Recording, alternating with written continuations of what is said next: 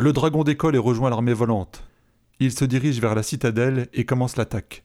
C'est un cataclysme. Les Carthag propulsent des flammes sur les bâtiments. Ils entourent la cité et se dispersent dans chaque quartier. Les habitants sortent en hurlant. La chaleur est plus intense que dans un volcan. Le feu dévore tout. Les survivants courent en panique pour fuir le danger, mais ils sont rattrapés par les monstres volants. Les soldats sont réduits en cendres avant de pouvoir armer leurs engins. La reine apparaît en tenue militaire. Crétin de Fernat, il a échoué. Soldats, soyez fiers de votre réputation. Luttez avec moi. Mais la reine n'a pas le temps d'agir. Talek se jette de son dragon devant elle et lui assène un coup au ventre. Elle ne tombe pas immédiatement. Elle le regarde, comme interloquée par sa fin proche. Il fait jaillir la puissance de l'épée en frappant lourdement sur le sol. Comme embrasée par un soleil, la ville s'enflamme. La reine tombe, carbonisée, à ses pieds. À ce moment, Talek reçoit un coup dans le dos, qui le fait trébucher. C'est un rocher, envoyé par un homme encapuchonné qui se tient au loin sur une des collines qui surplombent la ville.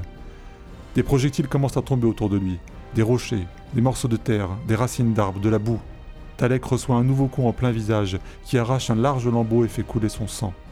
Il remonte sur sa monture et ordonne à tous de se diriger vers cet ennemi. Debout sur la colline se tient Elderoden. Il manie l'épée de terre que lui avait confiée Rant. Talek comprend que la partie sera plus rude que prévu.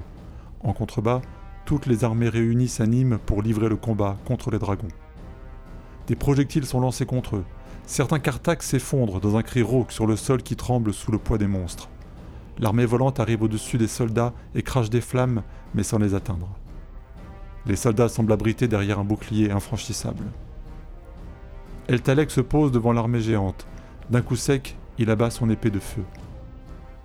Les flammes surgissent au point de le rendre aveugle provisoirement. Quand les flammes et la fumée disparaissent, il constate qu'elles n'ont pas eu l'effet désiré. Les soldats sont toujours debout. Cependant, au loin, le sorcier montre quelques signes de fatigue. Il a un genou à terre, épuisé par la lutte. L'épée de terre exige une énergie épuisante. Autour de lui, de petits êtres s'agitent pour le remettre sur pied. Il reconnaît les conseillers au gouffre qui semblent bien impuissants dans cette situation, loin de leur base. Il profite de l'occasion pour provoquer une nouvelle explosion de flammes. Cette fois-ci, l'armée est frappée de plein fouet et réduite en poussière. Il jubile intérieurement. La victoire est proche. Il se précipite vers la colline. Alors qu'il est sur le point d'y arriver, il voit apparaître trois nouveaux personnages aux côtés du sorcier. Il ignore qu'il s'agit de Runt et Axel, accompagnés de la Mapurna.